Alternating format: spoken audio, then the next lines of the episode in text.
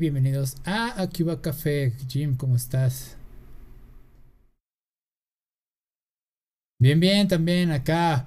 em, Terminando el primer mes del 2021. Ay, ya iba a decir 20, güey. No, no, no no hay que volver a ese año.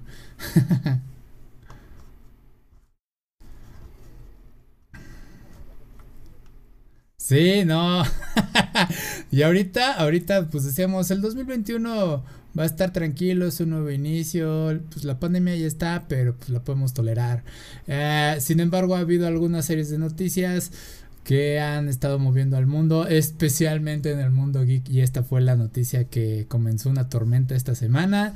Si quieres vamos comenzando con esto porque es un tema bastante interesante, güey. Eh, GameStop. GameStop, las acciones de GameStop se dispararon increíblemente en un 400% más o menos fue lo que vi. Y, y es un fenómeno cultural bastante interesante que me llamó la atención. ¿Tú viste algo, Jim?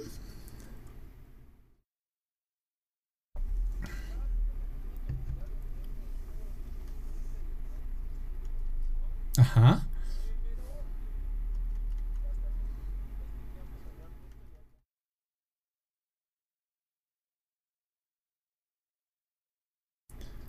Sí, sí, hay, hay muchas formas de, de abarcar este tema. Hay mucha, me gusta mucho las- usar las metáforas o ejemplos en series, caricaturas, cosas que se hayan visto eh, con las que la ge- gente puede estar familiarizado. Ah, bueno, comencemos por partes. ¿Cómo fue eso que sucedió esto? Eh, se dispararon las acciones de GameStop. GameStop es una empresa de retail de videojuegos de Estados Unidos, es la más famosa, pero ha estado en un limbo desde que inició la pandemia. Bueno, desde antes que iniciara la pandemia, ha estado como que tambaleándose entre que está quebrando, entre que sigue de pie, etcétera, etcétera. Eh, comenzó la pandemia. O por varias razones, pues la gente no podía estar saliendo y se dispararon las ventas de juegos en línea. Esto le afectó a GameStop pues, severamente.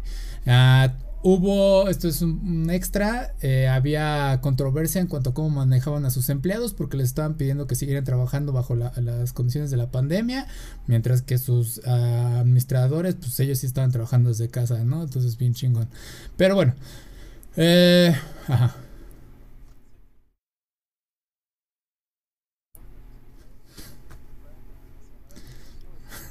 mostraran su decreto. Sí, sí, fue una controversia muy tonta. O sea, fue ridículo. Sus, cómo se ha manejado GameStop ha sido ridículo. Ah, pero haciendo a todo. Eso es, la introducción a GameStop. Pero haciendo a un lado todo eso. eh, lo, lo principal que sucedió de eso es que lo puso en sus acciones muy bajas en el mercado. Lo que sucedió en estas semanas, bueno, semanas, es que un grupo en Reddit que se dedica justamente a, hacer movimientos de, conversaciones de inversión en la bolsa y demás, eh, dijeron, güey, no podemos dejar que GameStop muera. Vamos a hacer este movimiento de comprar acciones y vender acciones. es- son ventas a corto plazo, se les llama. Este, y vamos a tratar de mantener a, a GameStop pues a flote de alguna forma con estas este, inversiones. Pues hicieron este movimiento y efectivamente se dispararon las acciones de GameStop de 0 a, bueno, de 7 dólares a 74, algo así. Sí se, se alzó, se, se alzó ridículo. Ah, lo que sucedió es que les llamó a todos en la bolsa de Wall Street la atención este fenómeno de por qué está sucediendo esto, quién lo provocó. Y fueron muchas alarmas porque un movimiento tan repentino en cualquier lado en las bolsas de acciones eh, pues altera el mercado en distintos niveles. Eh, es una réplica, como si fuera un temblor básicamente. Eh, investigaron, ya se dieron cuenta de que era este movimiento de Reddit. Y lo que siguiente que sucedió es que apps de manejo de bolsas de, ¿cómo se llama? de préstamos de inversiones prestadas, hedge funds, no me acuerdo cómo se llama bien el término. Este empezaron a decirles no, ya no pueden estar eh, comprando acciones, solo tienen que estar vendiendo.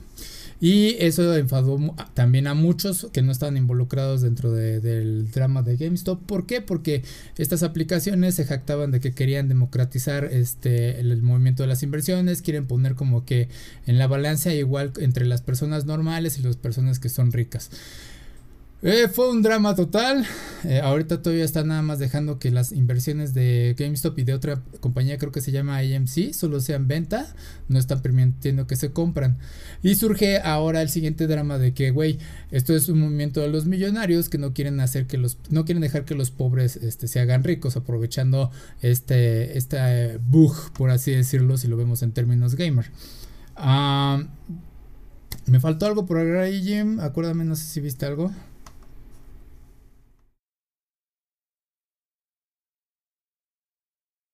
Ajá.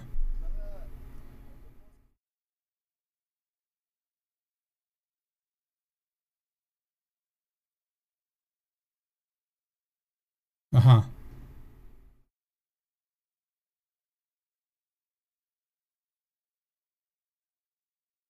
Ajá.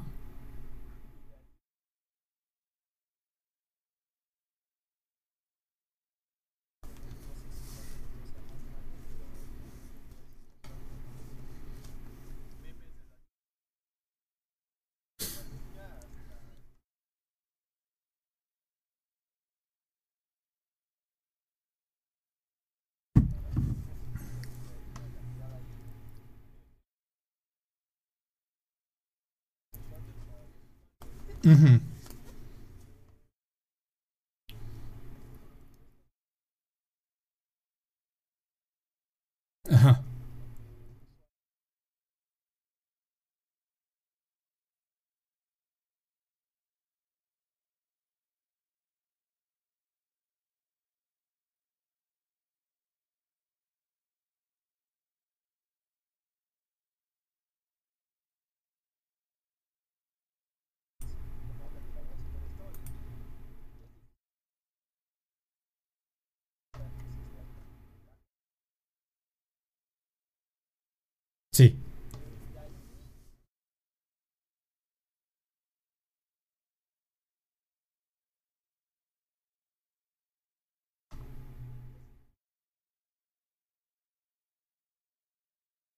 Mm-hmm.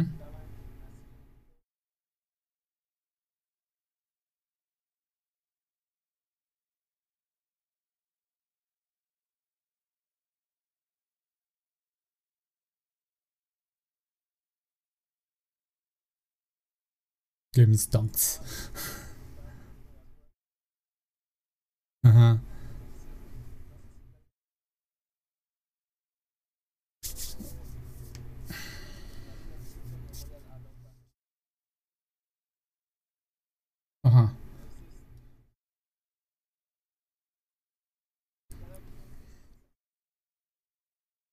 Mm-hmm. Mm-hmm.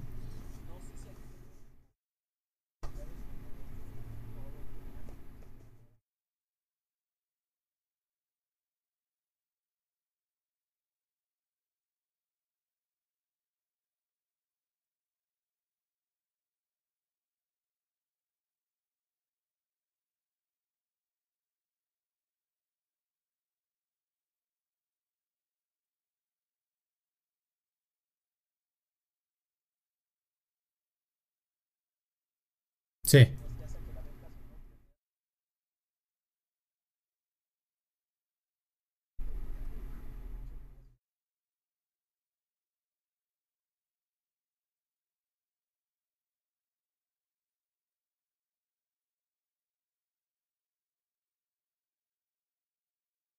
Ajá.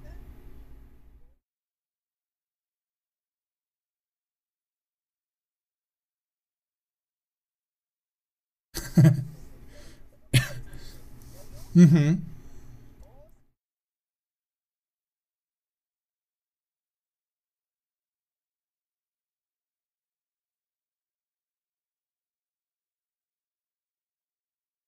Mm-hmm.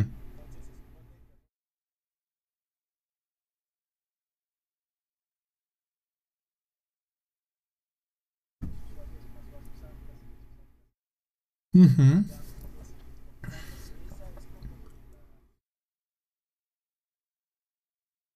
Que suena muy sólido. Ajá.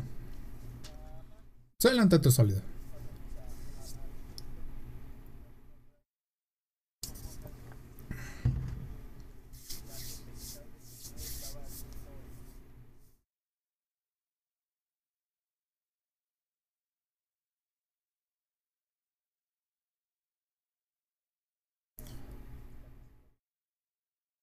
Ok, sí, es lo voy a tratar de explicar de la forma más sencilla y, y vamos por partes. Como dije, GameStop ya estaba haciendo, era un barco hundiéndose, ¿ok? Sus acciones estaban muy bajas. ¿Qué fue lo que sucedió? Las personas eh, empezaron a comprar estas acciones a un precio bajo. Como fueron muchas personas las que empezaron a comprar estas inversiones, se aumentó el precio del valor de estas, de estas este, inversiones. De estos, este, bueno, sí, de estas inversiones. Ah, lo, que, lo siguiente que sucedió es que en un punto decidieron vender esas acciones. Obviamente, como ya esas acciones alcanzaron un cierto valor, estaban, eh, este, estaban ganando más por lo que lo compraron al inicio. Entonces comienza un movimiento de ola, como el mar. Entonces empiezo, compro, vendo, compro, vendo y empiezan a tener una ganancia. Y así fue como fue aumentando el valor de todas estas acciones. Eh, eso fue lo que principalmente empezó a mover todo este, este desma. Entonces, notan este movimiento, se vuelve atípico en la bolsa de inversiones y deciden ponerle stop, como lo, acabas de mencionar muy bien. Ah, obviamente la gente se, se enoja porque dice, güey, yo estoy haciendo, estaba haciendo un montón de dinero con esto. Y, se vuelve. Y la principal preocupación que empezaron a mostrar muchos expertos fue de, güey, es que la gente se está apostando. Y aquí entra la otra parte. La gente dice, güey, es mi dinero, yo tengo todo el derecho de apostarlo. Si lo voy a perder, lo voy a perder. ¿Por qué? Porque al fin y al cabo, la bolsa, si bien hay formas de analizar cómo se puede estar moviendo, de tener ganancias, etcétera, etcétera, es algo bastante complicado. Eh, en este caso, sí se vuelve, se volvió una burbuja literalmente. Porque GameStop es una empresa que está vacía, no tiene un respaldo, como estabas comentando. En este caso es GameStop, no tiene algo que lo haga sólida, de tal forma que esas inversiones valgan la pena. A pesar de que son fondos, hedge funds, fondos prestados, creo que se dice, es el término, este, que no son inversiones, este, ¿cómo se llama? No es una inversión directa con la empresa, son este, con los dentro de la bolsa. Ah, entonces, están inflando esta burbuja y nada más van a estallar. La principal preocupación para todos los que estaban en la bolsa es, güey, se está inflando esta, esta empresa y nuevamente es como un terremoto, estamos en dónde está tocando esto, a quién está replicando, a quién está inflando, a quién está afectando, por así decirlo, a plásticos, porque se aumenta la venta de discos físicos, eh, se aumenta equipo computacional, por así decirlo, ¿no? Porque nuevamente están quemándose más este, discos físicos. ¿Qué es lo que sucede? Por eso es que tuvieron que hacer esa pausa. Ah, lo siguiente que sucede es que, pues obviamente sí se preocuparon los inversionistas, empezaron a actuar y pues esto desbalancea toda la bolsa. Lo que la gente, aquí estoy jugando a las dos partes, porque sí estoy de acuerdo en que si la gente puede encontrar una forma de hacerse dinero legal, ok, ¿no? Está bien. Eh, eh, la, depende de la situación. Ajá. Es que creo que ahí también valdría mucho la pena explicar cómo es que funciona esto de, las acciones prestadas. Digo, yo, yo lo entendí de la siguiente manera y creo que ahí era lo, lo digamos que a lo que eh, el usuario de a pie estaba atacando al millonario. Que es una práctica ahí extraña. Eh, supongamos que tú juegas un TCG, quiera Pokémon el que quieras, ¿no? Entonces, eh, tu cuate abre productos cerrado y le sale una carta que, se cotiza en, ¿qué te gusta? 10 dólares. Sí. Entonces se la pides prestada, la metes a tu mazo y vas a un torneo, juegas con ella y alguien te dice, oye, este, ¿en cuánto la vendes? Tú dices, en 10 dólares, está en 10 dólares, ¿no? Eh, le dices, pero pues la voy a usar en estos, en estos tres torneos y, y te la entrego en un mes. Al mes sale una nueva expansión y la expansión hace que, las que esa carta ya valga 3 en vez de 10. Sí. Tú vas con tu cuate, le dices, oye, eh, te la compro porque la uso en mi mazo, órale, pues dame los 3 dólares que cuesta. La tenías apalabrada en 10 y, y, la vendes en 10 y te ganas 7. Eso es lo que hacen con las acciones prestadas y eso es como los grandes millonarios hacen que el mercado se mueva para que ellos vendan caro, compren barato y saquen ganancia. Sí. ¿Qué pasó con esto de GameStop? Tú le pides a tu cuate la carta, la, la, la vendes en 10, pero eh, sale una expansión y hace que esa carta se vuelva o escasa o muy jugable y sube de precio a 20. Tú ya la palabraste en 10, tienes que venderla en 10. Tu cuate te la va a vender en 20, no te va a decir, ah, no, pues sí, 10. Entonces él se va a ganar los 20 y tú vas a quedar debiendo 10, por así decirlo. Eso es lo que le está pasando a los millonarios, eso es lo que les está pegando y eso es el rescate que están pidiendo a ya al gobierno y demás, al, Banco Mundial, etcétera, donde sea que los millonarios pidan dinero para cuando se endeudan.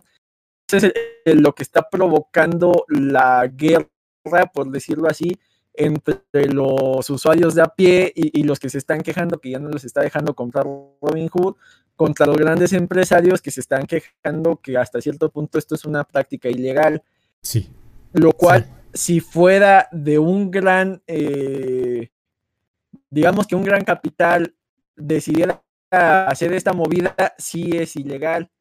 Sí. Pero como lo están haciendo usuarios independientes, no hay forma de regularlo, de cómo se puso todo, todos se pusieron de acuerdo, porque cada quien está dando su poco capital. Imagino que habrá usuarios de Reddit que dicen, bueno, a mí en mi bar la abuela me dio 50 eh, dólares y eso fue lo que compré de acciones. Imagino que habrá dones que dijo, bueno, yo tengo mil dólares ahorrados y los voy a invertir todos y a ver qué pasa y con eso pago la educación de mis hijos. Como son distintos capitales, no hay forma de decir, ah, es que si pues un, un solo tipo está desbalanceando el mercado. Entonces eso es como que lo que está preocupando y eso es lo que abre el debate de qué tanto hay que rescatar a estos grandes capitales de la industria, que al final del día, eh, ya si, o sea, tú te estás yendo a, la producción de discos físicos y demás, pero lo que está en juego al final son em, eh, empleos de personas reales. Entonces, eh, todo esto es, como que los grandes capitales de, Wall Street sin rostro, pues parecieran entes sin corazón, pero no sé qué tantos usuarios de, Reddit lo estén comprando porque pues a lo mejor hasta trabajan ahí y dicen, ah, bueno, si, si GameStop tiene capital, esto sale adelante. Y, también hay un problema ahí de raíz, y creo que el CEO de GameStop viene de, de tiendas como Best Buy o Target, que nunca se han modernizado y, y no han sabido cómo surfear como actualmente son este Amazon, que, que Amazon se está comiendo a todos estos mercados por su infraestructura que tienen de, venta en línea. Había por ahí, creo que era el, el, creador o algo así de una especie de Amazon, pero para comida de mascotas. Y él quería eh, comprar GameStop para, para convertir a GameStop en el nuevo Amazon, pero de puros videojuegos.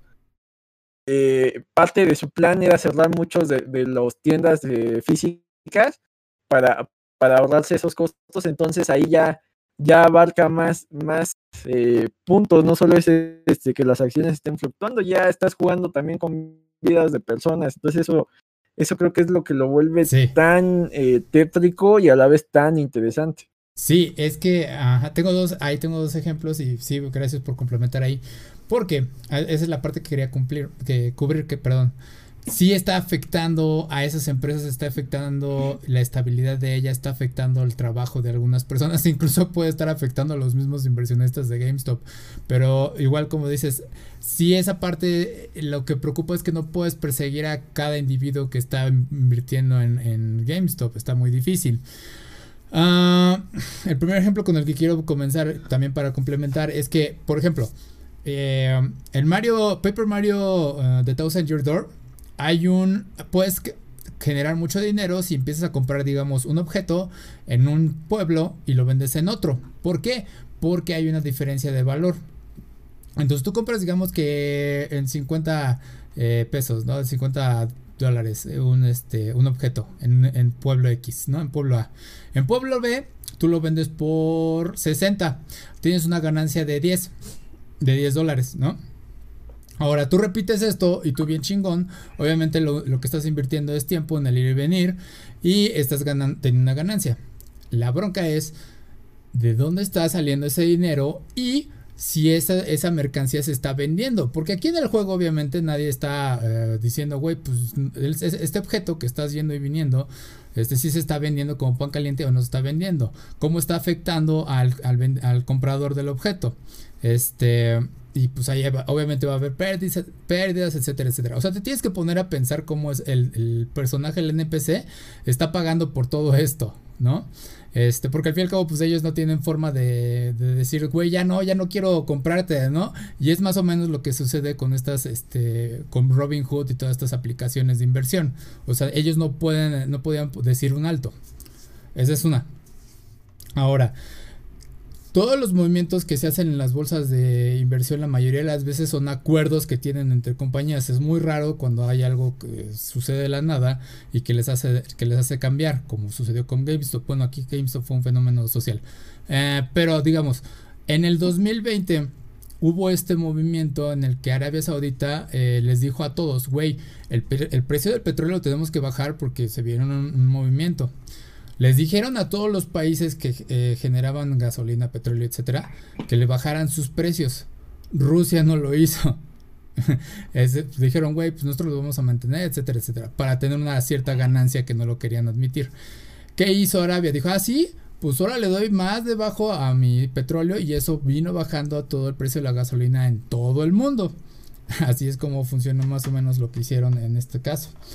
Ah, ese es cuando hacen estos acuerdos para que todos puedan recibir el mismo golpe económico y no haya tanta bronca. Eh, pero como Rusia se hizo su movimiento aparte, pues obviamente hubo una represaria, hubo un cambio en bolsa y pues se tuvieron que ajustar las cosas. Entonces eso es más o menos lo que sucede cuando se hace un movimiento en la bolsa.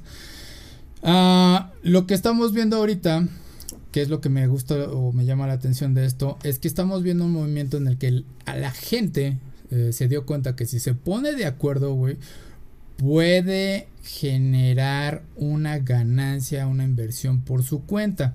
Y eso me recordó a más o menos a como cuando Club de Cuervos, si te acuerdas, eh, la parte cuando el equipo está pues básicamente en bancarrota, recurren a que dicen, güey, pues tenemos que conseguir un inversionista mayoritario y compensar el resto de las ventas con, pues, con el público y el público se vuelve eh, parte del, del, dueño del equipo, ¿no? Sin embargo, tienen que responder a una mesa directiva un, un encargado. Entonces se vuelve como que de todos el equipo. No pertenece a nadie, sino pertenece a un grupo. Ah, entonces ahí es cuando pues dices, ok, pues ahí se ven las similitudes. Ahora la gente se volvió el dueño o inversionista mayoritario y gente es plural, no hay alguien eh, en específico, se volvió el inversionista mayoritario de, de GameStop y lo está rescatando. Pero nuevamente sigue siendo una burbuja, no hay nada o quien pueda decir, güey, si yo me voy a quedar aquí respaldando esto. Porque mantener a, ¿Cuánto tiempo te gusta que esa gente se quede? ¿Sí? eso es básicamente lo que quería decir, como explicar en ejemplos. No sé si me faltó algo ahí o si quedó claro, Jim. Y ya estamos de vuelta. Ahí tuvimos un problema de conexión. Jim, ¿dónde te quedaste? Ya no supe. de los precios, los precios del petróleo. Ah, ok, sí, entonces se movió la, bolsa de inversión de Arabia Saudita porque Rusia no siguió el acuerdo que todos habían dicho. Y fue apalabrado, ¿eh? No fue así como que firmaran algo. Fue apalabrado de que tenían que subir este. Digo, de bajar el precio del petróleo en todos lados, pero Rusia no siguió el trato y pues por eso Arabia de repente castigó a todos bajando el precio del petróleo y hubo un gran movimiento en la bolsa, etcétera, etcétera. Eso fue lo que sucedió. Entonces. Sí, no, el movimiento en la bolsa, si todos quieren ganar, lo que demostró ahorita los usuarios de Reddit es que tienen que todos ponerse de acuerdo. Cuando se vuelve algo de un movimiento de masa, de por ejemplo eh, personas, de personas individuales, vaya, este, que se ponen de acuerdo en esto por medio del internet, pues no está asegurado nada. O sea, el momento en que esa burbuja va a reventar puede ser en cualquier momento en el que alguien diga, ya, güey, con estos eh, comencé invirtiendo 7 dólares y gané 400, ya con esto estoy satisfecho, ¿no? Y entonces ya todos, uno empieza a salir y empieza a salir otro poco a poco y entonces empiezan a caer las acciones y pues entonces esa burbuja explota y ya, valió GameStop por así decirlo. Entonces eso replica con los demás, con los que no sabemos a quién están afectados y pues obviamente pues, hay, efectos colaterales. Uh, ejemplo también tengo de esto en la película Money Monster hay un tipo eh, que invierte en una en inversiones seguras le dicen de una empresa. Al fin y al cabo, esta, bueno, en la historia la empresa quiebra, bueno, está a punto de quiebre, pierde mucho de sus inversiones el tipo. Y bueno, adelantando la película, en un momento le dicen a alguien, güey, pide ayuda a todo el público en la televisión, hey, vamos a invertir en la bolsa de esta empresa para subir las ganancias y que pues alguien pueda tener de vuelta ese dinero de, sus inversiones. Total, hacen, hacen ese movimiento, empiezan a ver cómo se aumentan el valor de la bolsa de esta empresa y se desploman un momento porque el público no es confiable al final del día, porque algunos se salieron a, media inversión. No lo explican tal cual, pero sí se da a entender dentro de la película. Entonces, hay muchos ejemplos de cómo funciona la bolsa en distintos medios, incluso eh, digo, videojuegos y películas. Nada más es cosa de ponerle atención. Si es complicado pero si puedes entender un poco a la bolsa y, si quieres invertir, sí se vuelve un riesgo si no sabes lo que haces. O sea, el chiste de las inversiones y lo que te más te recomiendan, te recomiendan es que sean inversiones a largo plazo. Lo que estaban haciendo ellas eran inversiones a corto plazo. Entonces, obviamente tú eres libre de hacer lo que quieras con tu dinero, pero en este caso, pues ya lo estoy diciendo, hay un efecto secundario para todos. Eh, ¿Algo más que quieras agregar, Jim? ¿Algo que me faltara? Pues creo que sí es importante tener conceptos básicos para el día a día. Eh. Sí. Va a sonar curioso, pero creo que a nuestra generación el libre mercado, o al menos las leyes de oferta y demanda, nos las explicó un corto de la Warner, donde eran unos ratoncitos que ah. se quedaban para las explicaciones, lo iba persiguiendo un un ratón, un ratón, un gato de estos genéricos tipo silvestre y, la bolsa así funciona, todo es oferta y demanda. Eh, mientras la gente busque más algo, se va a hacer más caro. Eh, y, si saturas el mercado de algo, pues se va a hacer barato, porque hay muchas opciones. y, en teoría, este, este fenómeno sociocultural, económico, eh, lo que hace es que el mercado se revuelve solo, es decir, es Netflix, ¿no? En teoría, en Netflix era la única oferta de video on demand, pero que lo regulaba que, todavía tuvieras la tele abierta y, hubiera ofertas gratis, que era la tele, el mismo YouTube, eso hacía que el, del precio de Netflix no se disparara, ¿no? Si lo hacías algo sumamente exclusivo, no lo podías hacer estúpidamente caro. Eh, ¿Qué pasa con Netflix? Llega Amazon, llega Disney Plus, llegan aquí en México no, pero en Estados Unidos está Hulu, ya acaban de sacar Peacock, que, creo que está siendo un éxito por netamente tener en exclusiva de Office.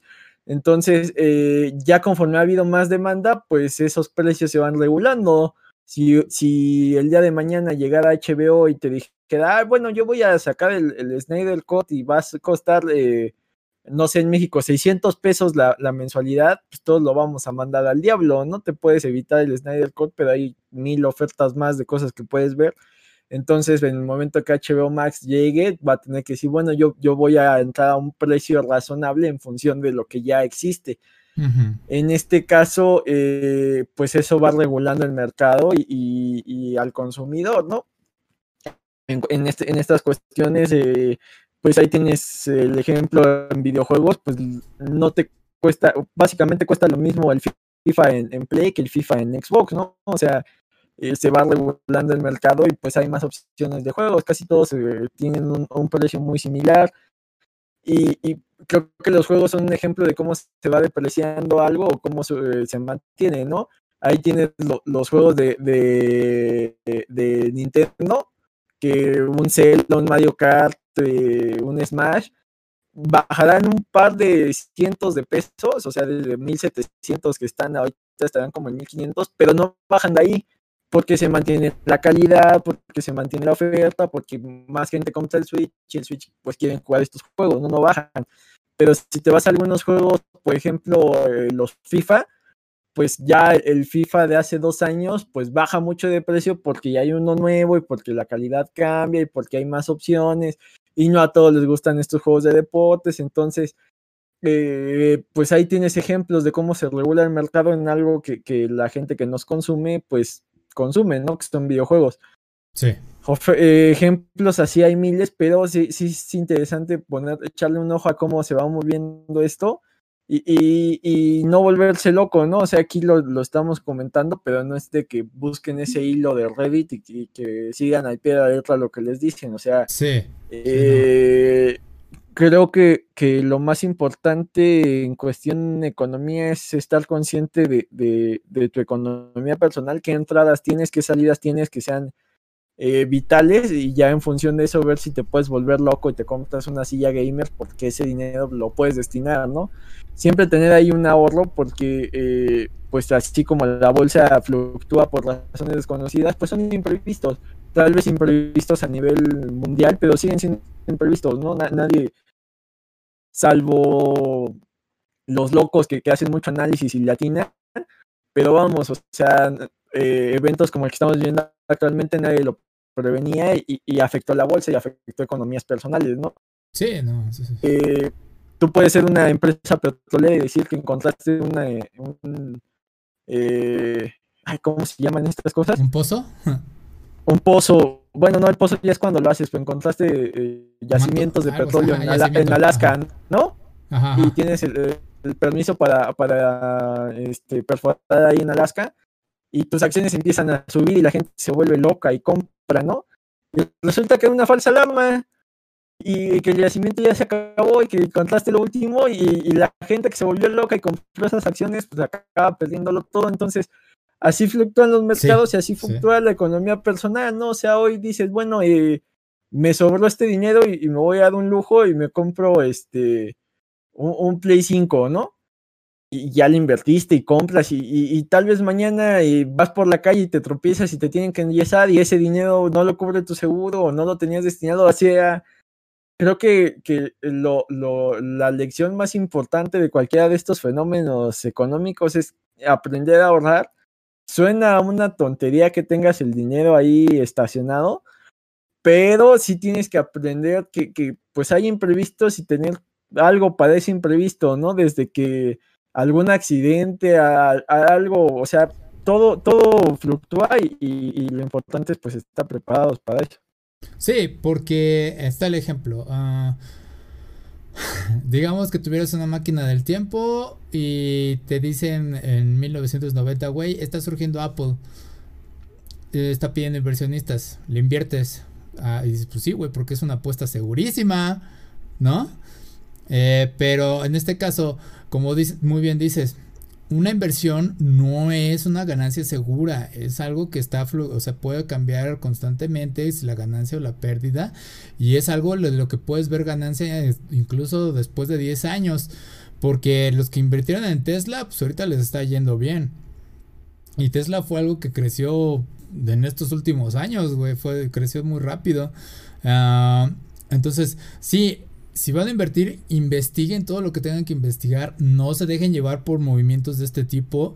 O sea, los personas. no, hicieron. Yo, yo, digo, no hicieron algo malo ellos. O sea, aprovecharon, nuevamente digo, el bug. Y dijeron, ok, aquí sacaron una ganancia. Y ok. Uh, afectaron algunas. Pero empresas. volvemos. Ajá. Di, di, di. Volvemos a lo mismo, fue una apuesta que les salió. Sí, sí, sí. sí, ah, o sea, no fue algo. Tú el día de mañana puedes puedes apostar todo a que Tampa Bay le va a ganar a, Kansas City, como te puedes salir y ser el doble de millonario, como quedas en la ruina, ¿no? O sea, es, una apuesta. Sí, sí, digamos que la bolsa de, para ponerlo más mejor el ejemplo, la bolsa es, digamos, apostar en un partido, quién va a ganar, ¿no? La apuesta puede subir cuando tú dices, ok, va a ser el marcador tal. Ok, la apuesta puede subir más cuando tú dices va a ganar, este va a ser el marcador y el que va a anotar va a ser fulano. Y así puedes ir aumentando, entre, entre seas más específico, más va a ser la ganancia, pero igual va a ser la pérdida. Entonces así es más o menos como también fluctúa la bolsa. Entonces sí se tienen que estar instruyendo muy bien. Yo les recomiendo ver Money Monster. Es una película que te habla precisamente de qué sucede cuando alguien invierte nada más porque cree que sabe cómo va a funcionar Está interesante cómo y cómo y también te dice más o menos muy ligero cómo funcionan las empresas. El lobo de Wall Street no lo he visto, no sé si también apoya en este tema. No sé si lo hayas visto, Jim. Yo recomiendo ver el lobo de Wall Street, pero por la actuación de DiCaprio. Realmente sí habla de la bolsa, pero de lo que no se debe de hacer. Ok, eh, también estaba, creo que esta película. No, o sea, ¿así te explican? Ajá. No, sí te explican, pero te explican lo que hizo este Jordan Belfort para, para hacerse millonario. Realmente no te da consejos de cómo vivir en la bolsa. Entonces, véanla porque es una gran película. Es el Oscar que debió haber ganado DiCaprio, pero no es la película que te va a cambiar la. Bueno, a muchos los ha vuelto locos, ¿no? Esto de la mentalidad de tiburón y que yo voy a ser como él, pero realmente lo que él hacía no era lo más legal. Sí, no, y sí, sí, sí, sí. Le, digamos que hay muchas formas de, ganar dinero en la bolsa y también quiero agregar esta eh, Dickie, digo, ¿cómo se llama? Dickie Jane se llama la película con Jim Carrey. Ah, también te habla de qué sucede cuando alguien infla increíblemente el valor de una empresa y se desploma. Y, te dicen cómo afecta a los empleados dentro de dicha empresa. Entonces, sí es muy importante que tomen todas esas referencias para que se una idea. O sea, es una forma digerible. Ya si se quieren meter en Wikipedia, bueno, no recomiendo tanto Wikipedia, pero métense en Google, investiguen en varias partes. Si es bastante complejo la bolsa, no es algo seguro. Eh, creo que hay un dicho por ahí, güey, que tú más vale que hagas tu inversión y que esperes dentro de 10 años ver a un resultado. Entonces, ahí tómenselo con medida. Ya sabrán ustedes qué hagan eh, con este dinero. Pero no pueden estar culpando porque al fin y al cabo es su decisión. Robin Hood yo creo que hizo también... o sea, las dos partes están bien. Qué bueno por los que invirtieron.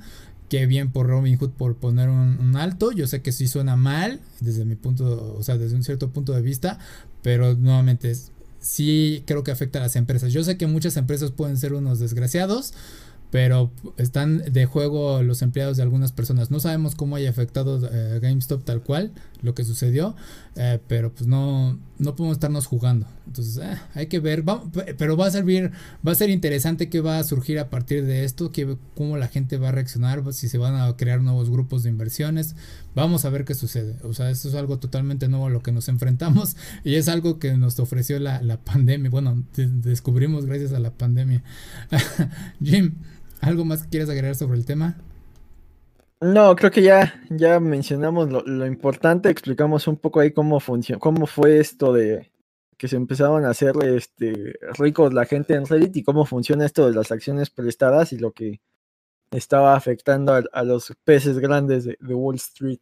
Sí, sí, la verdad no sientan mucha lástima. Y dos, volverse un inversionista de bolsa puede ser algo ah, que puede afectar incluso el cerebro. Hicieron creo que la investigación, el análisis del cerebro de cómo funcionan los inversionistas dentro de Wall Street y parece que tienen similitudes con un psicópata, sociópata. Y sí, güey, si conoce el ambiente... no les recomiendo meterse en eso, ¿ok? Eh, eso es todo por este tema. Ya para continuar con el siguiente. Ah, ok. Eh, Tyler Ninja Blevins, eh, uno de los streamers más famosos del momento, gracias a Fortnite, hizo una declaración que no es polémica, pero hizo noticia porque dijo, güey, es trabajo de los padres educar a sus hijos. ¿Por qué lo dice? Porque al parecer surgió el comentario de que él tiene que decirle a su público eh, que no tienen que ser racistas y que tienen que saber cómo manejarse con este tipo de... O sea, cómo ser alguien social responsable, socialmente responsable y que no esté agrediendo a otros, no critique. Em, creo que creo que parte de su molestia es porque mientras él estaba haciendo el streaming e interactuaba con algún otro jugador del Fortnite, eh, tal vez por micrófono o, en sus chats eh, había comentarios racistas y pues al final estaban arriesgando su canal, entonces creo que su queja era más por, cómo lo afectaba a él económicamente que, que hubiera este tipo de actitudes y, y, afectaran su canal y su comunidad y por ende pues, su fuente de ingresos, ¿no? Sí, podemos decir que ese es el verdadero trasfondo. Sí, sí, sí, sí, lo creo, porque él lo dice, realmente yo no puedo tener tanto control sobre mis comentarios que aparecen, porque sí mencionaban principalmente que en los comentarios había mucho comentario racista, que mucho comentario agresivo contra otras personas, etcétera, etcétera. Y eh, él dice, güey, pues es que yo no tengo el deber de estarle diciendo, porque su público él lo conoce, sí sabe que es un público infantil este, de decirles, güey, no sean racistas, básicamente, ¿no? Por así decir el, mensaje. Y dice, pues es que es trabajo de las personas, de los papás, decirles a sus hijos, mira, si tú eres blanco, estos son tus privilegios. Este, si esto es lo que sucede cuando tú atacas de forma racial a alguien. Ah, son, algunos de sus comentarios. Y digo, sí, tiene razón, güey. Él no tiene el deber de estar dando clases de ética en, en sus streams. Él, mientras él no esté haciendo esos comentarios creo que no hay problema. Y tengo ahí, dos ejemplos de youtubers. PewDiePie en su momento sí arrojó algunos eh, comentarios racistas. Pero fueron como de momento. No son intencionados, no es porque el güey sea eh, eh, racista o algo así. Y obviamente se armó un gran problema, hizo sus disculpas y pues ya ha cambiado la forma en la que él hace sus videos. Esa es una. Y pues dice, pues sí, güey, es que yo no tengo que estar educando a las personas. O sea, se me escapó, no desde forma intencional, etcétera. Es situacional. Y por otra parte tenemos a Logan Paul, otro youtuber que es un tanto controversial, pero ese güey hace muchas...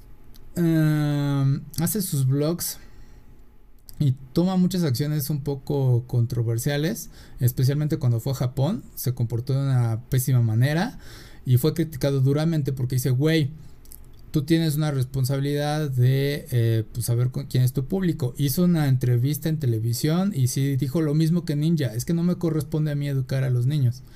Dices, sí, tienen, tiene razón, pero también tienen que ser conscientes de quién es su público y cómo manejarse. Entonces, ay, entra una doble moral. Algo, ¿qué, quieres opinar? Yo, yo ahí veo dos cosas y, te lo pongo como ejemplo. Eh, ahí tienes a los futbolistas. Sí. Que, se les exige que no salgan de fiesta, que den un buen ejemplo, porque vamos, lo que ellos hacen, que es el deporte, está relacionado a un fin noble. Bueno, o sea, haces ejercicio y la sana competencia y demás, ¿no? Pero imagínate tú ser la estrella joven de un equipo, es más, sin irte a un equipo grande, ser la estrella de las chivas y estar en Guadalajara y tener el varo y poder armar las fiestas y las modelos y lo que quieras. Si tú en la cancha cumples, si tú llegas a tu hora de entrenar y te vas a la hora que te dicen que te tengas que ir a entrenar y cuando llega el partido haces los goles o, en la cancha demuestras, tú no tienes que ser ejemplo de nadie. Sí. O sea, eh, que el deporte esté muy relacionado y que las empresas de, deporte quieran dar esta, esta idea de, que eh, familiares y que el apoyo y que la formación y la familia está bien. Y, creo que está bien que te comportes de una manera correcta, no por ser ejemplo de nadie, porque por, por hacerlo correcto, pero vamos, si, si tú eres la estrella y tienes para irte de fiesta y hacer un relajo, un relajo sano, por decirlo de algún modo, o un relajo que no afecta a nadie, eh, no puedes salir la prensa y decir, no, es que tú no puedes salir de fiesta, a ver, espérame, yo cumplo en la cancha, ah, tú, tú, tienes el derecho de hablar de lo que yo hago dentro de la cancha, dentro del entrenamiento. Cuando se acabe eso, desgraciadamente la fama que te da el deporte te hace persona pública y por eso te atribuyen cosas que no deberían de tocarte, ¿no? O a veces eh, eh, ahí la declaración de, este personaje tiene toda la razón. El, encargado de decirte eh, qué está bien y qué está mal pueden ser tus papás y, ellos tendrían que decirte, mira, este tipo es un chavo joven y se puede ir de fiesta y tiene dinero, pero mira, él cumple la cancha. Yo como papá te voy a poner límites y, tal vez sí un viernes nos desvelemos jugando videojuegos, pero no lo podemos hacer toda la semana. El día que, la noche que hay escuela no te, puedo, no te puedo, no puedo quedar contigo viendo películas. Y eso es lo que tiene que entender el niño. Y eso ya cae de los papás.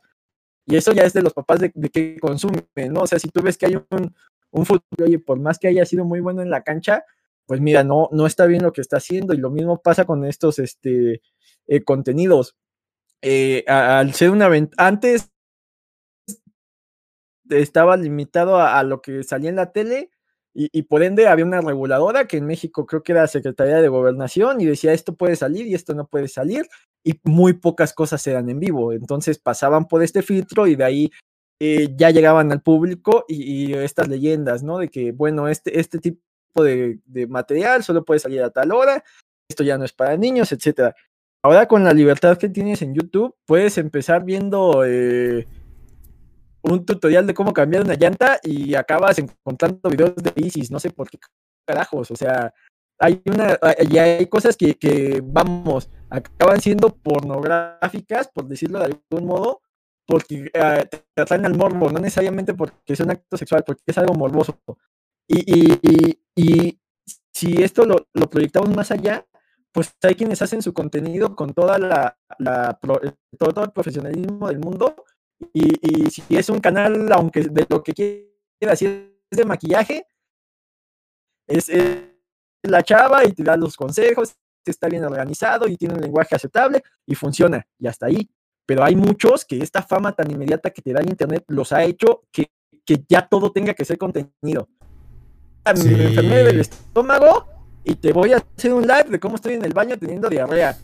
Y la gente los consume porque quiere saber más de estas estrellas tan inmediatas. Entonces, eh, por un lado, eh, el público que, que se vuelve cómplice de consumir este contenido basura, esta, esta necesidad de fama y, y, no saber lidiar con ella y tener que, que, mostrarlo todo. ¿Y qué pasa? Mientras más transmites y mientras más compartes, pues más te desnudas. Sí. O sea, eh, ve las estrellas de Hollywood de hace años y, y eran como que seres inalcanzables y, y, el glamour y todo esto, porque no sabías más de ellos, los veías en la pantalla y nunca los veías fallar los veías fallar en el momento más oscuro de la película, pero el héroe se recuperaba. Veías al villano caer y ya. Sí. Pero ahora con los paparazzis y el día a día y el que todo el mundo tenga el celular y, y, la necesidad de muchas estrellas, ya no los ves tan inalcanzables porque ves cómo sufren, ves cómo se lamentan y, y hay personas que se graban llorando. Ay, es que eh, perdí mi chancla y, y, lloro y sufro. Y es como que, pues, si alguien lo está consumiendo, ellos lo van a seguir haciendo. Ese es el menor de los casos. El problema es cuando empiezas a desnudar y eres una terrible persona y, y discriminas y eres racista y demás. Estás tan expuesto, ya no lo puedes este, ocultar. Acabas eh, mostrando más allá de lo que querías mostrar, de, ay, miren, soy el, el, chavo que viaja y les enseño lugares bonitos y, y mi vida es perfecta y salgo a fiestas. Pues ya cuando empiezas a mostrar y mostrar y mostrar, llega un momento en que, ah, bueno, sí soy el chavo que sale a fiestas, pero pues, alguna vez le pegué a mi novia y, y eso está mal. Y, y, y, empiezas a desnudar y el problema es que no tenemos este filtro de, de, dejar de consumir contenido basura.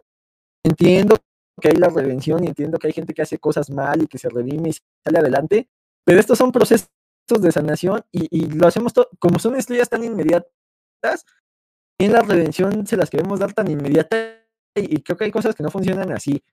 Y, y vamos, eh, ya retomando con, con, el punto inicial, eh, está, siempre ha sido un problema en su momento. Decían, es que dejan que, que lo, la televisión educa a los niños. Uh. Pues ahora lo está educando el Internet y esa sí. no es responsabilidad del contenido. Sí. O sea, si nosotros dos queremos hacer un contenido haciendo un streaming de, no recuerdo qué juego era que eh, eran las peleadoras, pero hacían voleibol de playa. Ah, ah, es un contenido para cierta edad. Si eso lo está viendo un niño más chico y ni siquiera estamos este yendo en algo tan grotesco, ¿no? Y sí, podemos sí, hacer chistes y, y alburearnos tú a ti, tú a mí y hablar de cosas de adultos. Si lo está un niño, o sea, a lo mejor tú dices, este, pones al principio, esto es contenido para de adolescentes para arriba. Y se, se acabó, pero ahí acaba nuestra responsabilidad. Sí, sí, sí. Ya si nos, nosotros nos queremos eh, eh, obtener views, nuestra responsabilidad que hay en cómo queremos obtener views. Ya sea basura o ya sea algo bueno. Y hasta ahí se termina, ya no sabes el usuario a quién va a llegar. Si esto lo va a ver alguien que, que realmente solo quiera reírse, alguien que nos tome en serio, alguien que diga, no, pues este, lo que acaban de hablar de la, la bolsa es bien importante y yo me voy a poner a invertir. Pues eso ya es responsabilidad tuya. Tú estás diciendo, mira, tómalo con calma. Y eso Esa es responsabilidad ya es en casos donde pues, estamos hablando de adultos con capital. Sí. Ajá. Pero vamos, si un niño empieza a ver contenido donde un tipo es machista, donde un tipo es racista, y, y, y el papá no está consciente de lo que está consumiendo, sí, o sea, tiene su culpa el, la persona que está dando ese mensaje, y ya habría que ver cómo se le censura de, forma correcta, ¿no? O sea, sin coartar su libertad de, expresión, pero entendiendo esta tolerancia, ¿no? Este, el mito de la tolerancia se hizo muy famoso por, por la bronca de Trump y Twitter y, y cómo hay ciertos mensajes que no se puede divulgar porque no es sano, porque no es lo correcto. Entonces, ahí ya cae a criterio de cada quien que consume, que deja consumir a los demás, que, que en este caso, pues, es un adulto sin responsabilidades, pues allá tú y tu cerebro, como eh, lo nutres. Pero ya cuando, cuando eres responsable de la nutrición mental de un niño, pues sí tienes que sentarte con ellos y a ver, ¿te gusta este streaming? Sí, ¿qué, qué hace? O sea, ¿por qué te gusta? No, pues da consejos y este, y con él aprendí a jugar así, ya está, y, es chistoso. Ah, ok, está bien. ¿Y por qué te gusta? No, pues se la pasa diciendo groserías y, y si se conecta una mujer, la cosa, caray, o sea, no tendrás por qué estar viendo esto. Sí, sí. Ese es el, enorme dilema. Sí, no, y ni siquiera es dilema, o sea, nada más es decir, es de tener un poquito de control parental de decir, güey, a ver, me siento a ver qué ves, y a ver qué sucede y decir, bueno, sí te lo puedo dejar ver, no te lo puedo dejar ver. ¿Por qué? Porque como decías, o sea, en un momento era la, la televisión los educa. Sin embargo, el contenido de la televisión ya estaba cierta forma controlado, ya censurado. En el internet no, está muy difícil censurar todo. Entonces, digo, como dijiste en un inicio, si la persona es basura y lo siguen viendo, pues obviamente va a seguir existiendo esa basura. Si por el otro lado es alguien bueno y lo sigues viendo, pues va a seguir. Es, como esa estúpida metáfora de hay dos lobos, el bueno y el malo, ¿no? Y es eso, ¿de cuál vas a alimentar? Entonces, pues sí, güey, o sea, normalmente el contenido que es eh, ofensivo o que es este, ¿cómo se llama? Ah, que es malo, este, pues obviamente termina siendo más fácil eh, eh, compartido para llega más público que el que es bueno porque no suele ser tan entretenido y muchas veces lo hemos visto con los videos en que son de chismes de ay güey estrellé el carro de mil, de un millón de dólares de mi papá y la portada no y ah, a ver ¿no? Y a pesar de que el güey no tiene tantos views en su. O sea, tendrá videos y tendrá como 10 mil views. Ese estúpido video tiene 2 millones de views. Y ya, con eso jaló y jaló un público. Pero, sin embargo, las personas también han sido, se han mostrado responsables o bueno, han, han, tenido cierta moral cuando un cierto youtuber dice comentarios muy racistas y los hace de una forma... La gente se da cuenta, la gente no es tan tonta. Se da cuenta cuando alguien es realmente un estúpido y cuando alguien es, bueno. Y cuando alguien es malo... Sí, se, da cuenta cuando ya tiene un criterio detrás, pero cuando eres adolescente, vamos, o sea... Si eres adolescente escuchas este, Limbiskit y dices, estos tipos son la hostia. Y te avientas un rato y compras los discos y conforme vas conociendo más del metal y de la música, dices, bueno, o sea, como, introducción me sirvieron ni un ratito y esta par de canciones, pero a lo mejor me conviene más eh, buscar los primeros de Metallica, tal vez me conviene más este, ver no solo en Estados Unidos, qué están haciendo el metal en otros países, y ahí te vas nutriendo, vas generando un criterio, llega un momento en que cierto contenido dices, no, sabes que esto ya, a lo mejor para las nuevas generaciones está bien, pero para mí no, por eso ya te dio la experiencia y el conocimiento.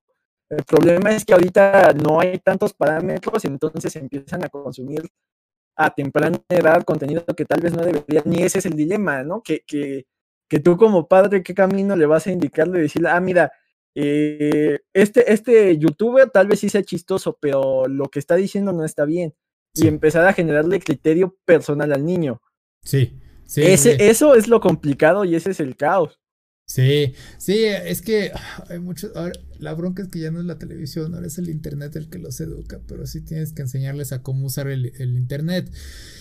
Y, híjole, pues es el, eterno dilema, ¿no? de, eh, voy a jugar Gears con mi hijo y mira, está bien padre y nos divertimos, pero si entiendes que esto es violencia y que está mal y que debes de tener el criterio que como ficción funciona. Es lo mismo, o sea, es como el dilema de siempre.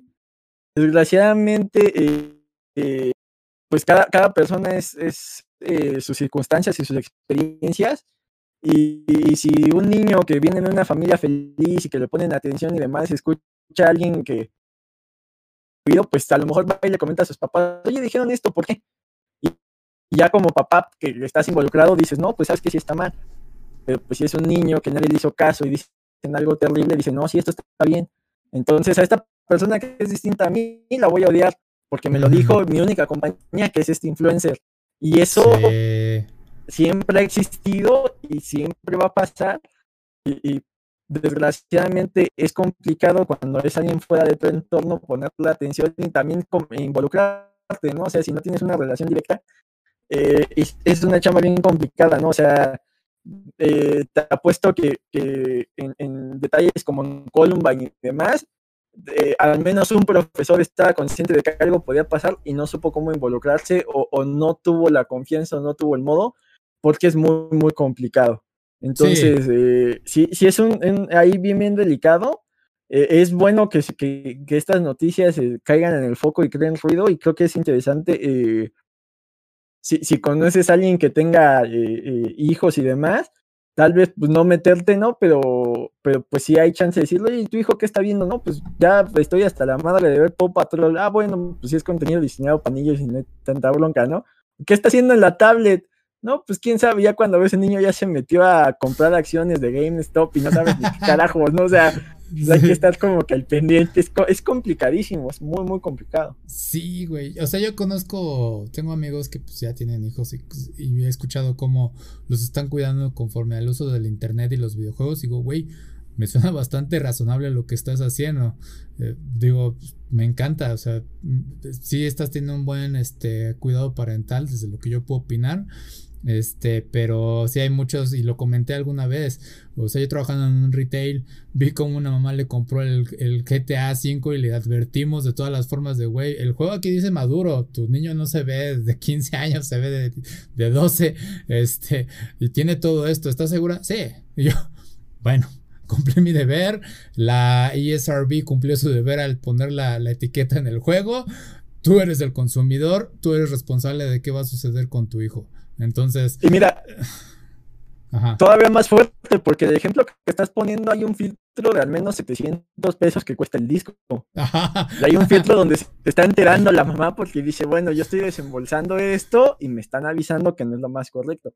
Cuando, hay un cuando ni siquiera hay un filtro, YouTube es gratis. Como puedes ver eh, eh, un discurso de odio de un rally de Trump, puedes estar viendo eh, eh, una animación del Negas, ¿no? O sea, cosas que, van desde lo más rudo hasta lo que pareciera obsceno, pero realmente no afectan a nadie, a recomendaciones de lo último del catálogo de Hasbro para bebés, ¿no? O sea, es complicado. Sí, sí, sí, sí. Está, está, está bestial, güey. Ya ser padre en estos días está más complicado. Y más ahorita con la pandemia que tienen que muchos estudiar con la lab, que quién sabe si pongan atención en clase y que estén viendo y como no puedo estar ahí viendo la clase. No, es que es muy complicado porque pues es una ventana al mundo que, nunca había existido y, también, eh, o sea, entiendo que es algo de 24/7 y que es bien fácil, ¿no? ¿Por qué no estás al pendiente del niño todo el tiempo? Sí, pero si igual yo estoy trabajando en lo que él está en su clase y pues o comemos y trabajo o le pongo atención y, a veces la vida no, no te da para hacer todo y es bien fácil no juzgar y decir, ay, es que ¿por qué eres tan mal padre? Pues, hasta que no tengas un hijo y tú mismo sepas, ¿no? Y tal vez el niño sea el, el, próximo Mesías y haga todo lo que tú digas y pues tú que sabes que el niño es el próximo Demian y que es complicado tratar con él, ¿no? O sea, sí, sí. juzgar, leccionar, hablar es sencillísimo, o sea, eh, criticar, no cuesta nada, ¿no? Siempre es bien fácil. Yo, yo lo hubiera hecho mejor, pero ya no es lo mismo ser el, el, cantinero que el borracho, ¿no? Sí, no, y voy a, ya para agregar esto de último es este, güey, mucho, muchos padres la van a regar de alguna forma, nada más que procuren hacer los menos errores obvios, ¿no? O sea, de alguna forma, aunque tú digas, ay, le estoy enseñando a comer vegetales, en un futuro te va a salir carnívoro el, el niño, aunque no quieras, ¿no? Este, son cosas que realmente, mientras tú seas el mejor padre, la mejor forma de padre, pues está bien, o sea, mientras te sientas tú tranquilo. Pues eh, mientras le des como que ciertas bases para que él tome sus propias decisiones, creo que es lo importante, ¿no? Si, si ni siquiera le das esas bases, pues ya ahí eh, ser nutrido por, por, el internet y como puedes caer en, en tutoriales de cosas bien amistosas, como puedes caer en contenido basura, Digo, o sea, no, no es un ataque al contenido basura, ¿no? Lo hay, existe, pero pues sí entender qué estás consumiendo, ¿no? O sea, eh, no es lo mismo ver Acapulco Short que ver Cosmos, y a lo mejor Acapulco Short te parece más divertido, pero sí debes de entender que lo que estás viendo, pues no es como que lo ideal, ¿no? O sea, pues no tiene nada malo que lo veas, mientras entiendas que lo que estás viendo, pues nada más es un ejemplo de algo chistoso y sí se están destrozando en alcohol y sí se ven muy buenonas y muy mamados, pero hasta ahí, ¿no?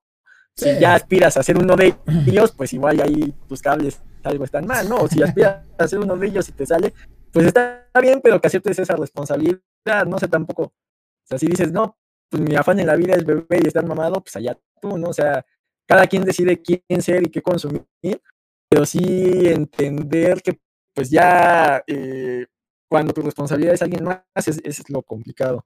Sí, más que nada enseñarle una buena moral y ética, es lo principal.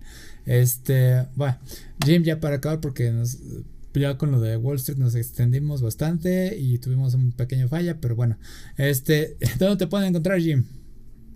En Twitter como Jim Dosky, busquen el contenido, hermano, de esto que es Comics versus Charros. Perfecto, a mí me pueden encontrar como Akiva Players en Facebook, Twitter, Instagram y YouTube. Y nos estamos viendo para la próxima. Se cuidan. Cuídense.